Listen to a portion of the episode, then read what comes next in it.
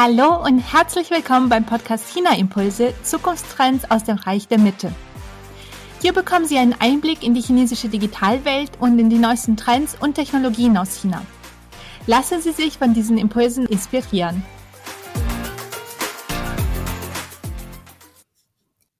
Mein Name ist Alexandra Stefanov und ich spreche heute mit Mike Berndt. Mike Berndt ist Programmmanager beim Stifterverband und er koordiniert äh, dort im Forschungs- und Entwicklungsprojekt KI Campus den Bereich Lernangebotsentwicklung. Vorher war er als Instructional Designer an der HW Hamburg tätig und während seiner Zeit als stellvertretender Projektleiter an der University of Shanghai for Science and Technology hat er hybride Kursformate im Kontext der digitalen Lehre entwickelt. Mike Bern hat unter anderem Sozial- und Kulturanthropologie an der Freien Uni Berlin und Sinologie an der Humboldt-Uni studiert und er wird mit mir heute über das Thema KI und digitales Lernen sprechen. Mike, herzlich willkommen bei China Impulse und schön, dass du heute da bist. Hi Alexandra, schön äh, hier zu sein. Ja, bevor ich mit meinen inhaltlichen Fragen loslege, äh, welchen Bezug hast du eigentlich aktuell zu China und wieso schaust du beim Thema KI überhaupt auf das Reich der Mitte?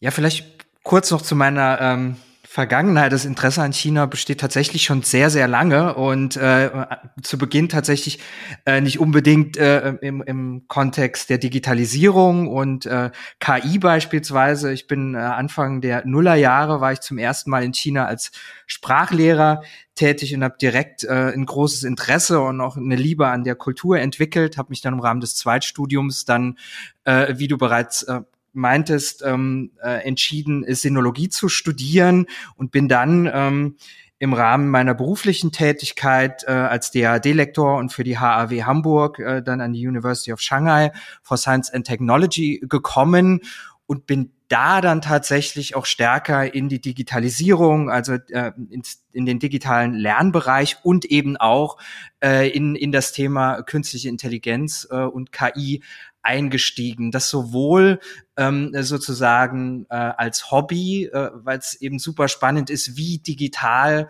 ähm, äh, China und insbesondere Shanghai äh, auch zu der Zeit, als ich da lebte, schon war und eben im Kontext insbesondere im, im, im, Bereich des Lernens ähm, beim Aufbau einer äh, chinesisch-deutschen Lernplattform, wo äh, unter anderem eben im Bereich Learning Analytics dann äh, KI tatsächlich auch schon zum Einsatz gekommen ist und wo ich sozusagen auf konzeptueller, konzeptueller Ebene Erfahrungen sammeln konnte.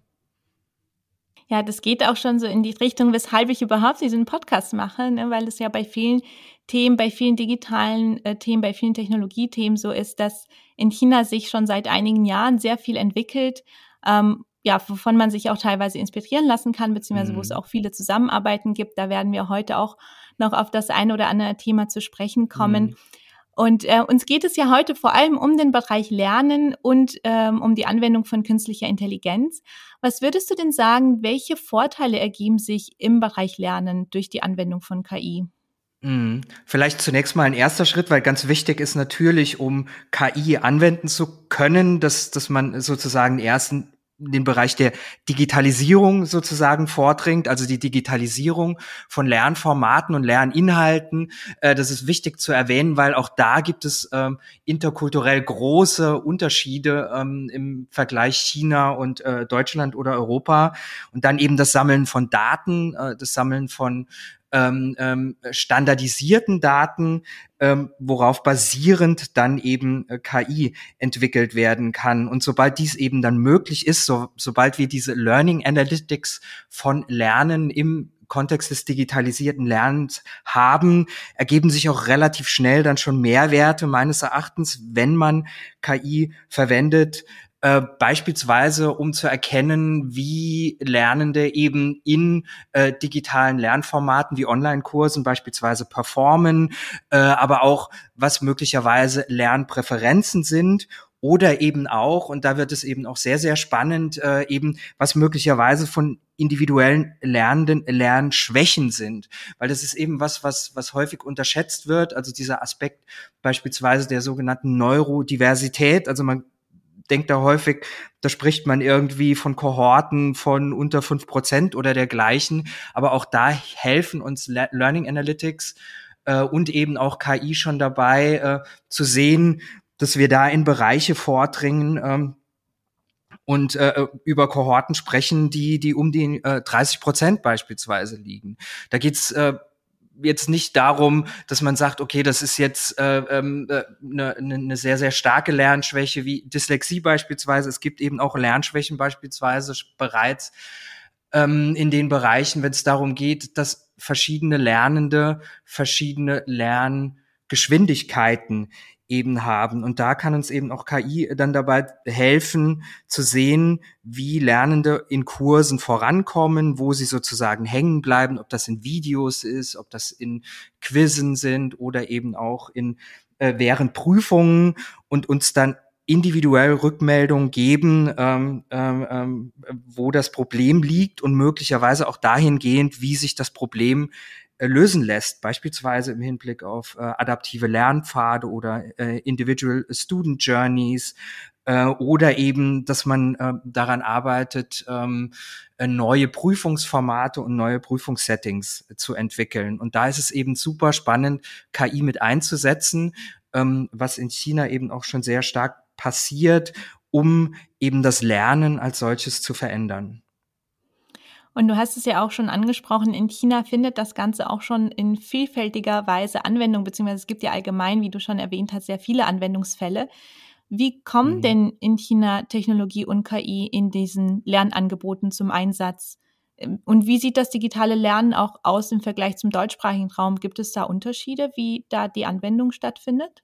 Genau, also das ist sehr, sehr unterschiedlich. Vielleicht kann man da auch noch mal äh, trennen, eben sozusagen KI, was ich jetzt gerade beschrieben habe, KI zur Verbesserung von Lernangeboten. Also das ist ja sozusagen das, womit wir uns beschäftigen als Instructional Designer oder im Bereich äh, der Qualitätssicherung von Lernangeboten beispielsweise.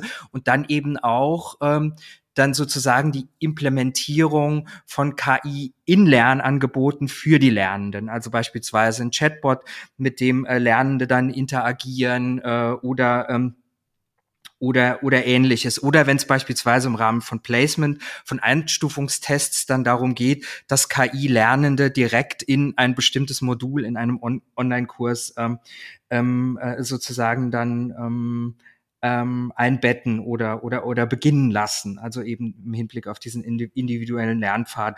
Und da gibt es tatsächlich sehr, sehr große Unterschiede im äh, Vergleich äh, äh, zwischen Deutschland und China. Ähm, in China ist es beispielsweise so, ähm, es gibt große Lernplattformen, also beispielsweise Xuetang X, wo man tatsächlich noch, äh, ich würde mal äh, fast schon sagen, in klassischer Form Massive Open Online Courses äh, durchlaufen kann. Aber andererseits gibt's diese äh, LMS, diese Lernmanagementsysteme auch direkt schon implementiert in WeChat beispielsweise. Und da ist es eben so, dass die Lernenden nicht zum Lernen kommen müssen. Also sie müssen sich nicht auf einer Lernplattform anmelden, sondern sie können direkt ein Tool äh, nutzen mit WeChat, was sie ohnehin alltagsbegleitend den ganzen Tag über nutzen. Also es wäre ungefähr vergleichbar in Deutschland möglicherweise mit, äh, dass, ein, äh, äh dass äh, Online-Kurse oder, oder Lernen in WhatsApp äh, integriert ist oder eben in Signal ähm, oder in eine andere äh, äh, Chat-App. Das heißt also, man hat direkt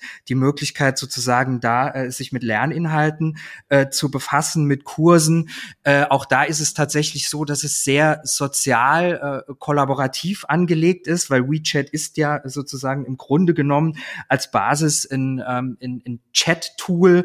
Das heißt, man hat die Möglichkeit, dann direkt mit einem Chatbot zu interagieren, sich da sein seine, seine Kurse auszuwählen oder seine Lernmaterialien, wenn man sich in einem solchen äh, LMS bewegt und ähm, und dann möglicherweise aber eben auch direkt in Lerngruppen dann äh, äh, zu wechseln und sich über Lerninhalte dann direkt auszutauschen. Also dieser komplette Aspekt des Social Learnings ist etwas, auch wenn man sich beispielsweise bei uns äh, den unseren KI Campus anschaut, was wo, woran wir in den nächsten Jahren noch sehr sehr intensiv arbeiten müssen und wo wir auch noch Lösungen finden müssen, wie wir wie wir äh, solche Dinge implementieren können. Also beim KI Campus ist es beispielsweise in erster Linie so, dass der soziale Austausch ähm, äh, beispielsweise in Foren äh, nach wie vor stattfindet, wo man ganz ehrlich sagen muss, dass das äh, äh, dann doch ein Stück weit outdated ist, insbesondere im äh, Vergleich zu dem, was in China passiert. Und dann vielleicht noch mal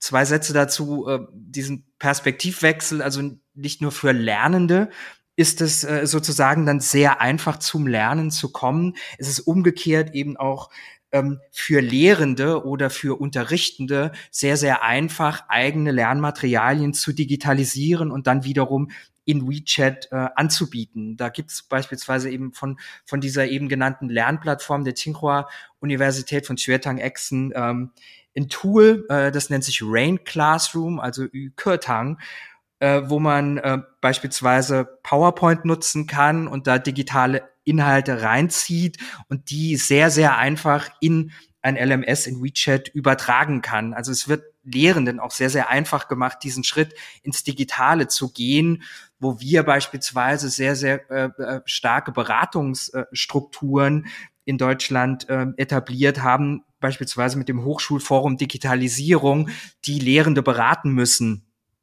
um sozusagen den Schritt ins Digitale zu wagen. Oder äh, wir haben beim, Key, äh, beim KI Campus beispielsweise ein Key Account Management, wo wir sehr, sehr eng mit Hochschulen zusammenarbeiten, um diese Expertise sozusagen aufzubauen. Das ist in China genau umgekehrt. Also man versucht eben einen sehr, sehr niedrigschwelligen Ansatz zu schaffen, damit es Lehrenden und Lernenden äh, erleichtert wird, den Schritt ins Digitale zu wagen. Ja, sehr spannendes Beispiel. Eine kleine Zwischenfrage dazu. Du hast ja das Social Learning erwähnt und wie es in China eben viel mehr etabliert ist als hier, auch in den Chat-Apps, in WeChat und so weiter. Hm, was, hm. was meinst du, woran liegt es, dass es so anders ist und dass, dass es hier noch eine Zeit lang dauern wird, bis das bei uns auch äh, in, dem, in dem Sinne ankommt? Ja, das ist eine super spannende Frage, äh, worüber man, glaube ich, auch äh, vortrefflich diskutieren kann, würde ich sagen. Ähm, also eine, eine meiner persönlichen Theorien ist es tatsächlich, dass China beziehungsweise chinesische Kultur tendenziell ohnehin kommunikativer ist. Das heißt also, man hat äh, sozusagen eine viel, viel stärkere intrinsische Motivation, sich tatsächlich in Gruppen über Lerninhalte und äh, Lernformate möglicherweise auszutauschen. Also ähm, ich würde einfach mal sagen, dass es in Deutschland Lernen grundsätzlich eine ähm, wie soll man sagen, eine individuelle, individuellere Angelegenheit eben auch ist. Das heißt also, wir müssen sozusagen extrinsisch stärker daran arbeiten, dass sich Lernende über äh, Lerninhalte und über Wissen und Kompetenzentwicklung austauschen. Also das, das ist ein Aspekt. Und ein anderer Aspekt ist dann tatsächlich eben auch dann wiederum diese, diese offensichtlich dieses, dieser leichtere Zugang von Chinesinnen und Chinesen auch eben tatsächlich äh, dann auch im Kontext des Lernens äh, dann dann äh, digitale Kommunikationstools zu verwenden. Also da ist es tatsächlich auch so, äh, dass man in Deutschland, glaube ich, stärker auf eine Veränderung der Lernkultur, äh, wenn es um Social Learning geht, dann auch wirklich hinwirken muss, äh, mhm. ein Stück weit, ja. Ja, sehr spannendes Thema auf jeden Fall. Ich kann mir vorstellen, dass wir uns in einigen Monaten oder vielleicht nächstes Jahr wieder drüber unterhalten können und du da bestimmt ganz viele andere Erkenntnisse und neue Erkenntnisse hast und auch zur Entwicklung hier in Deutschland im deutschsprachigen Raum, ähm, wie sich das vielleicht auch annähert den, den Lernangeboten in China. Genau, also es, es, es gibt äh, auch äh, vielleicht kurz dazu noch, es gibt mittlerweile Tools und Features, also ähm, äh, wie Social Walls, äh, äh, also was man zum Social Learning wirklich nutzen kann. Aber da ist wirklich das, das Spannende, dass das zusätzliche Tools sind, was wir in unser Lernökosystem des KI Campus auch integrieren werden.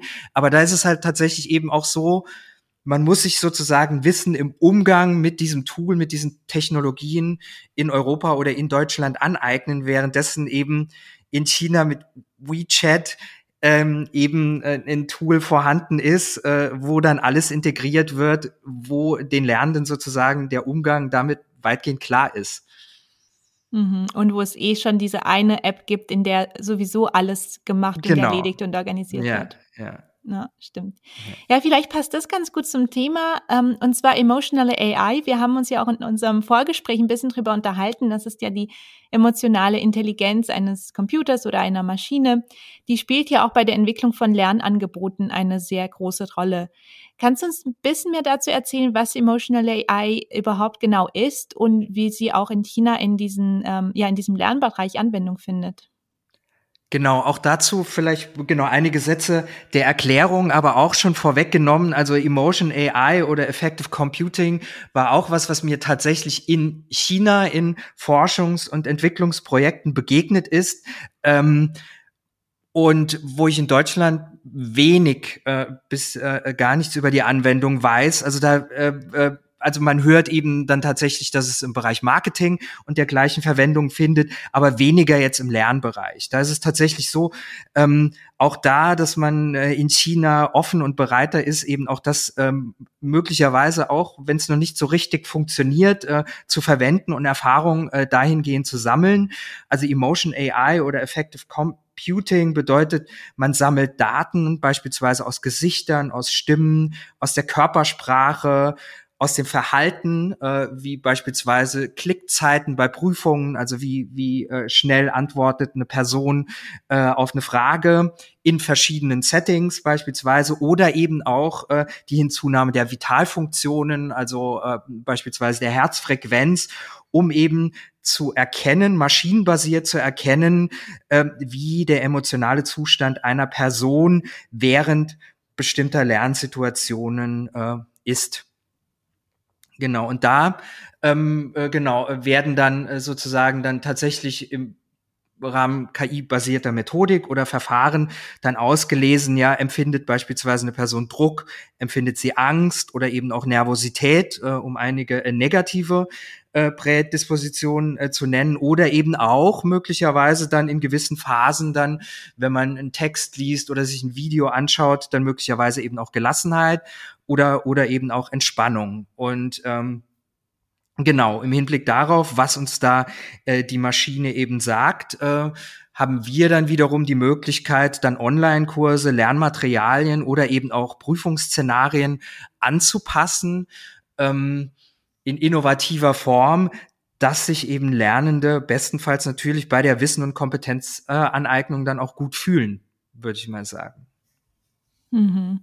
Ja, und was mir jetzt einfällt, das hat gar nicht mal so viel mit dem Thema KI zu tun, worüber wir eigentlich heute sprechen, aber doch so mit diesem Thema Lernen in China und es gibt da so ein paar spezielle Entwicklungen dort vor Ort. Im vergangenen Jahr war es ja zum Beispiel so, dass ähm, auch im außerschulischen Bildungssektor diese ganzen gewinnorientierten Nachhilfe- und Lernangebote verbot verboten wurden.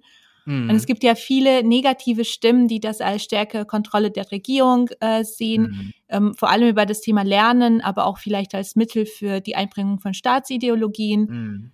Was hat es denn damit auf sich? Was ist deine Meinung dazu? Hat ja jetzt weniger mit dem Thema künstliche Intelligenz zu tun, ist aber doch auch eine, Ler eine Basis für das ganze Thema Lernen und Lernangebote. Was meinst du zu diesem Thema? Was hat sich da getan und entwickelt? Ja, es ist super spannend. Also ich erinnere mich noch, als äh, das bekannt gegeben wurde und als es eben auch äh, durch die europäische europäische Presse ging, gab es ja einen großen Aufschrei, ja, also das äh, weitere Standardisierung und und und und Verbot und äh, äh, es folgt nun eine stärkere Steuerung äh, des des des Bildungssektors eben äh, durch die äh, kommunistische Partei eben auch eine das würde einhergehen mit einer stärkeren Ideologisierung des Bildungsbereichs, da muss ich ganz ehrlich sagen, dass ich dazu tatsächlich im Moment weniger äh, sagen kann, was äh, was aber wiederum äh, eine interessante Entwicklung beispielsweise im Hinblick auf Deutschland ist. Äh, äh die deutsche Regierung hat vor ähm, knapp zwei Wochen war es, glaube ich, die OER, die sogenannte OER-Strategie ähm, ent, äh, äh, veröffentlicht. Da geht es natürlich nicht um ein Verbot sozusagen äh, äh, äh von ähm, kostenpflichtiger Bildung sozusagen, äh, sondern es geht eben darum, eine Incentivierung äh, zu schaffen, insbesondere bei, bei äh, äh vom BMBF geförderten Bildungsprojekten beispielsweise, dann tatsächlich im Hinblick äh, auf äh, den Ansatz der Chancen und Bildungsgleichheit dann eben auch offene Materialien zu entwickeln. Also das ist ja genau auch die Strategie der die der KI-Campus verfolgt. Unsere Lernmaterialien, unsere Kurse, alles können frei verwendet, geremixed äh, und, äh, und beispielsweise auch in einem Bezahlmodell äh, äh, integriert werden. Ähm, also es ist, wie gesagt, meines Erachtens ist es ein Spannungsfeld und es ist, ist eben was, was man äh, tatsächlich beobachten muss. Aber ich finde es eben problematisch, das direkt negativ zu sehen, weil wir sehen es ja eben auch anhand äh, der äh, bereits genannten OER-Strategie, dass offene Bildung tatsächlich ja auch was was sehr sehr Gutes hat, dass es ja tatsächlich eben auch darum geht, äh, dass es nicht ausschließlich Ivy League Hochschulen oder Universitäten gibt und man kommt eben an die Lernformate, an die Bildungsinhalte nur dann ran, wenn ich viel Geld ausgebe, sondern man hat die Möglichkeit dann eben äh, dann von äh, früher äh, frühestmöglich eben auch, dass, dass alle Menschen, und das sind in China ja wirklich sehr, sehr viele, dann die Möglichkeit haben, an diese Materialien heranzukommen, ohne ähm, dass, äh, dass tatsächlich viel Geld in die Hand genommen wird. Und äh, das eben äh, das Spannende ja eben auch in, in China, dass, dass wir da ja eben insbesondere über den Vorschul- und äh, Schulbereich dann tatsächlich sprechen. Also da, wo, wo ja eigentlich die wichtigsten Grundlagen gelegt werden ähm, für, äh, für äh, Bildungsbiografien. Also ich finde das genau. Also das ist, es gibt wie gesagt Pro und Contra.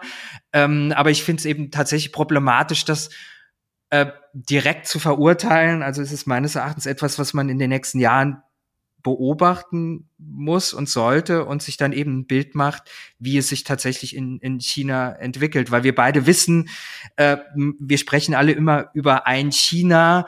Äh, wir wissen, wie groß das Land ist. Äh, auch welche kulturellen Differenzen, welche kulturellen Unterschiede es in den einzelnen Teilen gibt. Und so bin ich mir eben auch sicher, dass diese offene, dieser offene Ansatz eben auch in verschiedenen Teilen, in verschiedenen Provinzen, wo eben auch wieder verschiedene äh, Regierungen operieren, dass sich das auch different entwickeln wird. Das stimmt und es entwickelt sich immer weiter und wie du auch schon erwähnt hast, auch im deutschsprachigen Raum noch ein bisschen so zur äh, zeitlichen Einteilung. Wir nehmen jetzt dieses Gespräch Ende August auf, äh, weil du gemeint hattest, äh, vor zwei Wochen ähm, ist, hat sich auch hier in Deutschland was Neues ergeben. Es wird sich dann jetzt auch in den nächsten Wochen nochmal zeigen, wie sich das weiterentwickelt. Also mhm. wenn die mhm. Zuhörer und Zuhörerinnen dann beim Erscheinen dieser Podcast-Folge noch Fragen zu, zum aktuellen Stand haben, können sie sich auch mit dir nochmal in Verbindung setzen. Wir werden ja sowieso auch deine Kontaktdaten mhm. angeben. Da kann man, man kann ja stundenlang über diese ganzen Themen genau. sprechen und, und es gibt ja auch gefühlt jeden Tag was Neues, ne, gerade in diesen ganzen digitalen Bereichen. Ja, genau. Also da ist die Entwicklung rasend und äh, insbesondere die Dynamiken in, in, in China äh, sind, äh, sind Wahnsinn, ja. Ja, mal zu einem anderen Thema. Wir hatten vorher ja auch ein bisschen über Plattformen gesprochen, beziehungsweise über WeChat als Super-App. Ähm, und ich glaube tatsächlich, dass diese Plattformen in Zukunft auch zum Lernen immer mehr Verwendung finden mhm. werden. Dazu sprechen wir auch gleich nochmal. Mhm. Ich habe da auch nochmal eine, eine Frage vorbereitet nachher. Mhm. Ähm, aber was meinst du, wie wird TikTok im Alltag im Vergleich zu Douyin ähm, verwendet? Siehst du da kulturelle Einbettungen ähm, bei diesen an ganzen Anwendungen, bei diesen Unterschieden auch zwischen den chinesischen Plattformen und den ja sozusagen angepassten Plattformen hier in Deutschland im deutschsprachigen Raum? Mhm. Genau, also da kann ich gerne mal ein, ein Beispiel äh, aus meinem persönlichen Bereich äh, skizzieren. Da geht es tatsächlich um meine Tochter, die eine sehr, sehr starke Nutzerin äh, von TikTok ist. Sie ist jetzt zwölf Jahre alt und was ich bei ihr äh, tatsächlich beobachten kann oder was sich beobachten lässt, ist, dass sie, dass sie TikTok äh, immer stärker eben auch zu lernen äh, Zwecken nutzt. Also das im Freizeitbereich. Sie ist, äh, ist, sie zeichnet beispielsweise sehr, sehr gerne. Da gibt's super coole Lernvideos eben auch, wo, wo das Lernen wirklich ja eben, die, das ist ja der Ansatz von TikTok, sehr, sehr stark verdichtet ist in diese äh, 90 Sekunden Videos, wo sie schrittweise ähm, äh, beispielsweise dann eine gewisse Zeichentechnik in 90 Sekunden dann täglich dann eine lernen kann. Ähm, ähm, äh, zugleich nutzt sie es aber tatsächlich auch äh, im, im, äh, eingebettet in, in den schulischen Kontext. Äh, sie sieht sich beispielsweise Lernvideos über Photosynthese äh, an, wenn es um Biologie und dergleichen äh, geht. Und ähm, was ich da erstaunlich fand, ist eben, wie qualitativ hochwertig die Videos zum Teil dann schon produziert sind. Also wenn man äh, TikTok oder Douyin ähm, äh, dann zum Teil kennt und insbesondere die Anfänge, ähm, äh, ja, also wie spontan und teilweise eben auch äh, qualitativ genau aus dem Alltag heraus die Videos dann halt mit Wackelkamera äh, und dergleichen dann äh, bereitgestellt wurde, da haben wir haben wir eben äh, sehr starke Transformationsprozesse. Und was hier eben noch hinzukommt, ist ja eben, dass wir sehen, dass Bildungsanbieter eben auch zunehmend aktiv werden bei TikTok. Äh, also beispielsweise, wenn es um Sprachenlernen geht. Wir haben das Goethe-Institut, die mittlerweile äh, äh, Lernvideos eben auch bei TikTok anbieten, wo wir auch schrittweise sozusagen sehr kleinschrittig dann Kompetenzen aufbauen kann. Also wo TikTok in westlichen Kontexten immer stärker fürs Lernen genutzt wird und dann eben auch ähm, dann sozusagen auch übergreifend zur Entwicklung von, ich würde es mal nennen, übergreifender Lernökosysteme. Ja, also wir haben dann nicht nur aufgezeichnete Videos, es kommen zunehmend auch äh, Livestreams äh, dann zum Einsatz, wo eben äh, dann TikTokerInnen dann auch äh, hin und wieder Livestreams dann anbieten zu einer stärkeren Interaktion, also ähm, äh, mit den Lernenden beispielsweise dann auch im Chat. Also sind wir wieder im Bereich der des Social Learnings und dann wird's noch mal spannender, wenn beispielsweise dann in Verbindung mit diesen Lernvideos dann spielebasierte Lernplattformen äh, zum Einsatz kommen, wie Kahoot, äh, um da eine zu nennen. Also man hat dann häufig einen Link äh, dann äh, zu zu Quizzes oder oder oder anderen äh, Aufgabenformaten, wo man dann tatsächlich im Rahmen von Interaktionsformaten dann nochmal Wissen konsolidieren und Kompetenzen äh, steigern kann. Und ähm, Vielleicht noch zwei Sätze dann eben auch zur Qualitätssicherung.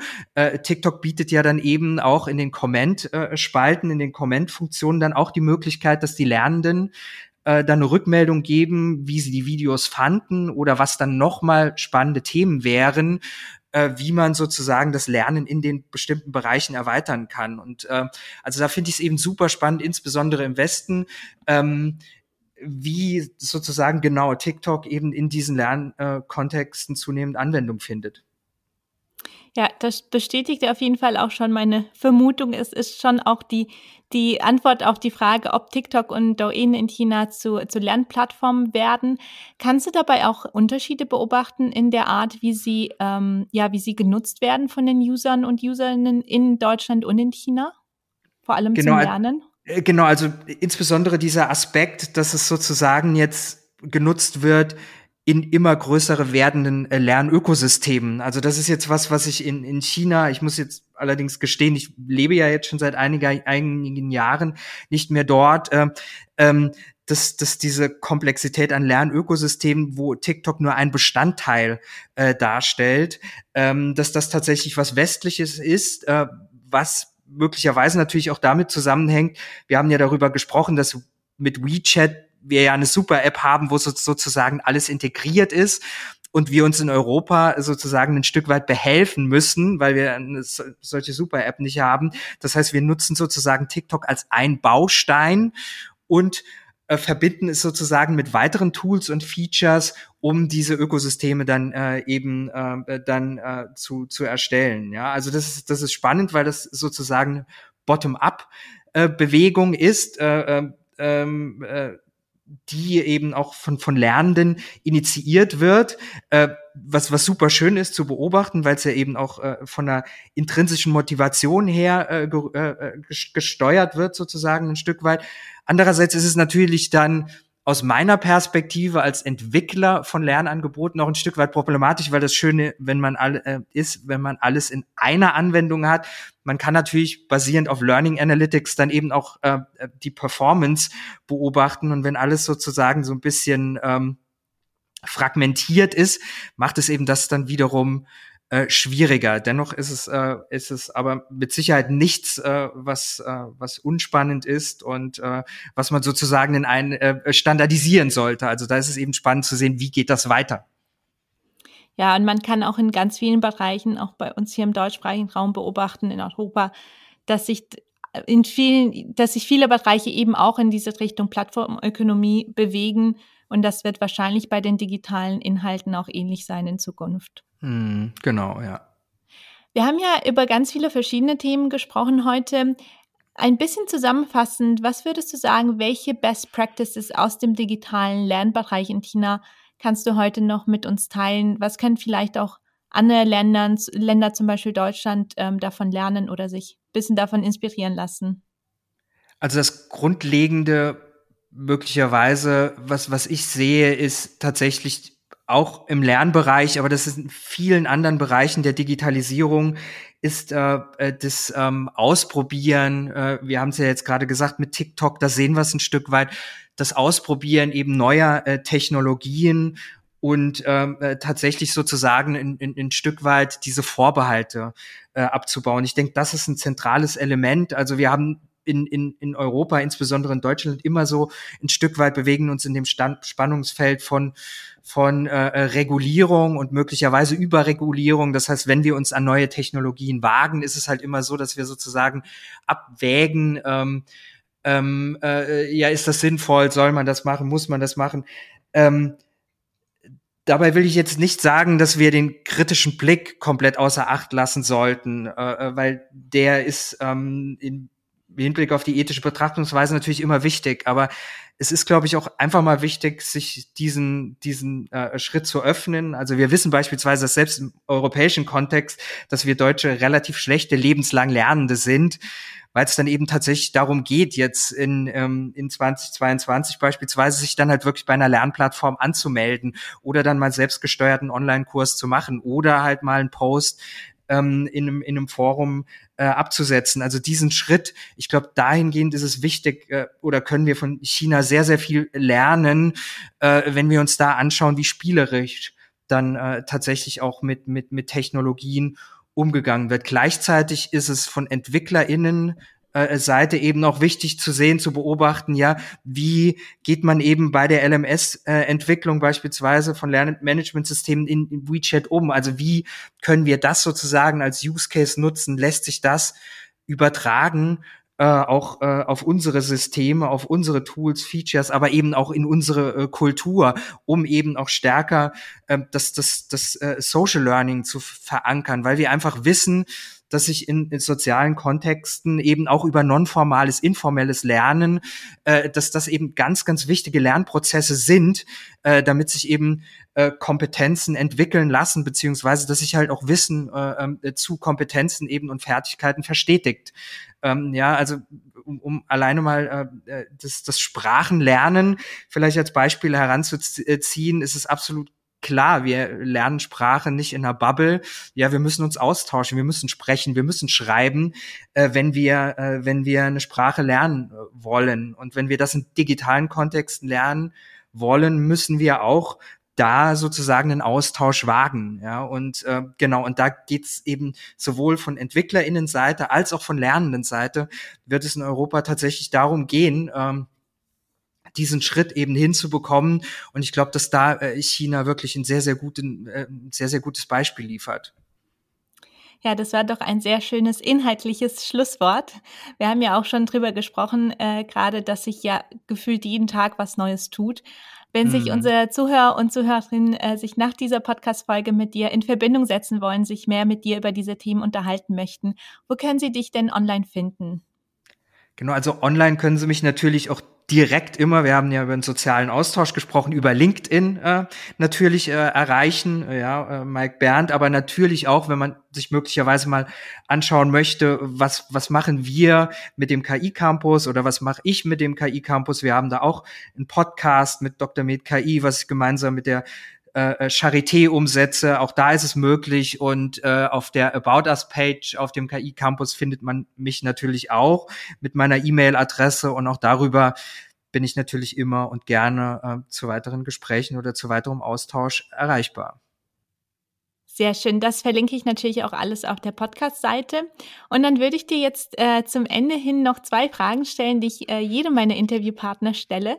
Und zwar einmal, hast du eine Empfehlung für unsere Zuhörer und Zuhörerinnen, welches Buch sie sich ähm, anschauen sollten oder welche Internetressource sie nutzen sollten, um China besser zu verstehen?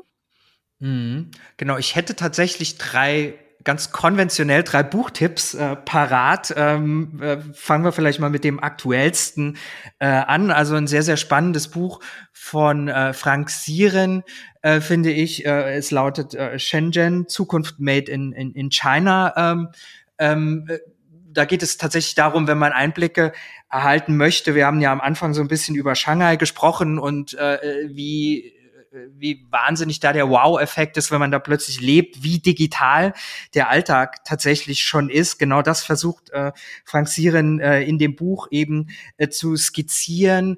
Äh, was er dann zusätzlich eben aufmacht, ist dann dieses Spannungsfeld sozusagen äh, zwischen der Kreativität der Chinesinnen und Chinesen der chinesischen Kultur und eben der Überwachung, äh, de, äh, was was in, in China sozusagen mit einhergeht, ähm, was ja was ja bei uns spannend ist, weil wir eben ja häufig sagen, okay, es braucht äh, freies Denken äh, sozusagen, um Kreativität äh, zu entwickeln und ähm, und das ginge eben nicht, wenn man in einem Überwachungsstaat lebt. Und äh, offensichtlich ist das in China ähm, in einer in gewisser Form möglich und genau das äh, skizziert ähm, äh, skizziert der Autor eben sehr sehr schön, wie ich finde in dem Buch.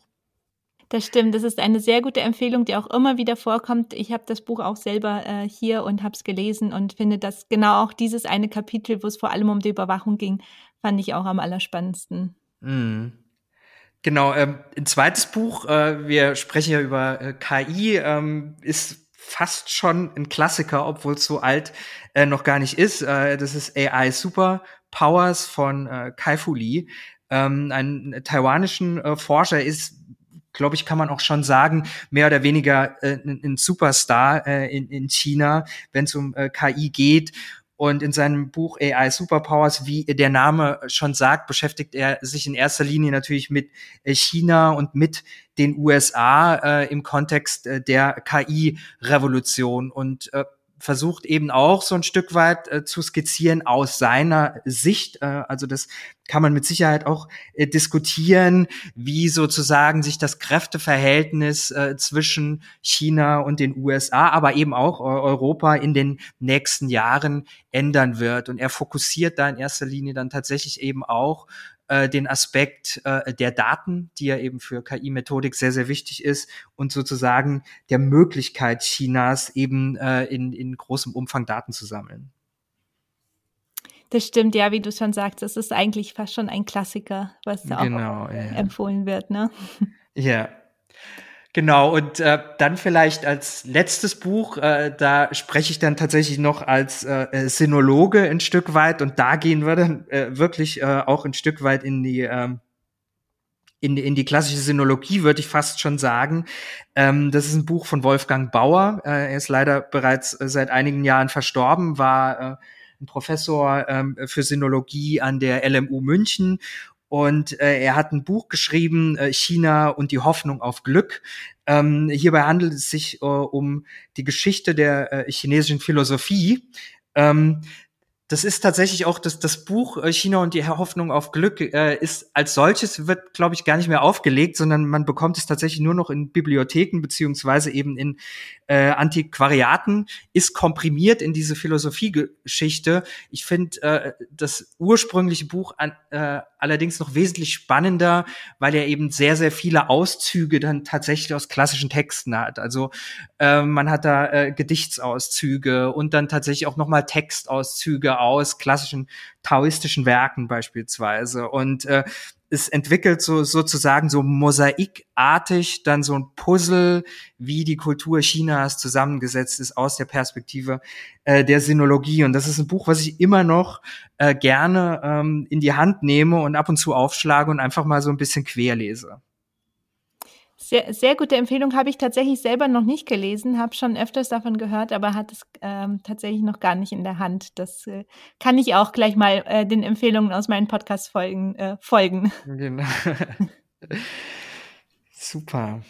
Sehr gut. Ja, und wenn du noch eine kurze Auflistung machen müsstest, ähm, was sind für dich die aktuellen Top 3 Themen, Top 3 Trends in der chinesischen Digitalwelt?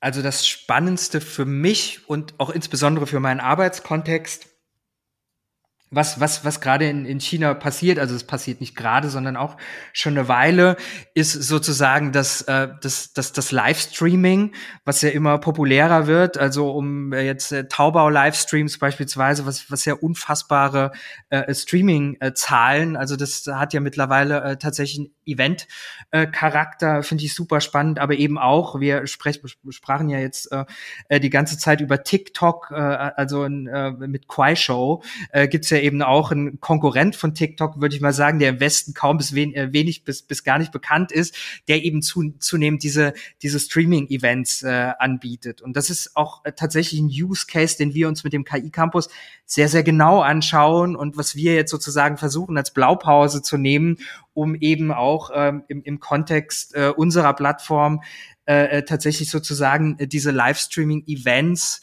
ähm, im, im Kontext des Lernens eben auch anzubieten, dass wir tatsächlich versuchen, äh, dann möglicherweise auch mit Moderatorinnen, Moderatoren, die eben jeder in Deutschland kennt, weil genau das ist der Ansatz in China eben, ähm, sozusagen äh, Aufmerksamkeit zu erregen, um eben für ein bestimmtes Thema zu begeistern. Also sozusagen, dass tatsächlich jetzt äh, ähm, ja, das, das sozusagen das Fernsehen in den Hintergrund tritt und wir haben eben über Livestreams zunehmend dann halt äh, tatsächlich auch diese Unterhaltungsformate im Netz, ja, und eben nicht aufgezeichnet, sondern eben wirklich live. Ähm, also finde ich super, super spannend.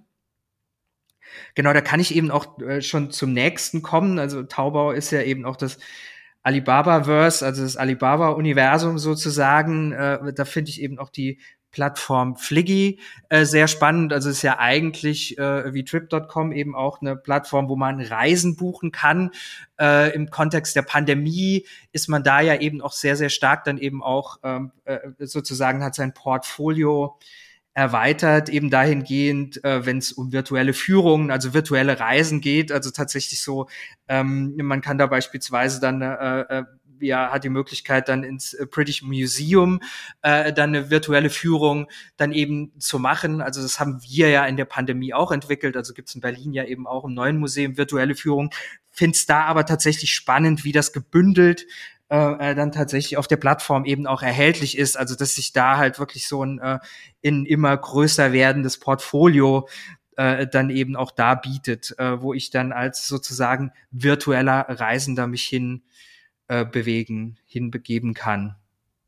Genau, und dann abschließend äh, vielleicht noch, das ist eben auch ein Stück weit Zukunftsmusik, was ich aber äh, ähm, äh, tatsächlich äh, mit großer äh, Spannung dann auch verfolge. Das ist eben das, äh, das ähm, äh, Betriebssystem von Huawei, also Harmony AS oder Hongmeng, ähm, das ja eben in China offensichtlich schon, wenn es um Smart Devices oder sogenannten Super Devices äh, eben geht, schon Verwendung findet äh, wo es immer wieder Gerüchte gibt, ja, es kommt jetzt in der Smartwatch dann eben auch äh, nach Europa. Jetzt ähm, habe ich äh, äh, neulich auch gelesen, dass es jetzt doch auch äh, dann im, im, in Smartphones dann auch im, im Westen erscheinen soll. Also das finde ich eben super spannend und auch insbesondere dahingehend, wenn es dann um solche Aspekte wie Smart Driving und dergleichen geht, weil wir äh, diese Systeme ja zunehmend dann eben auch in den in der Software von von von von Autos äh, und Automarken dann wiederfinden werden.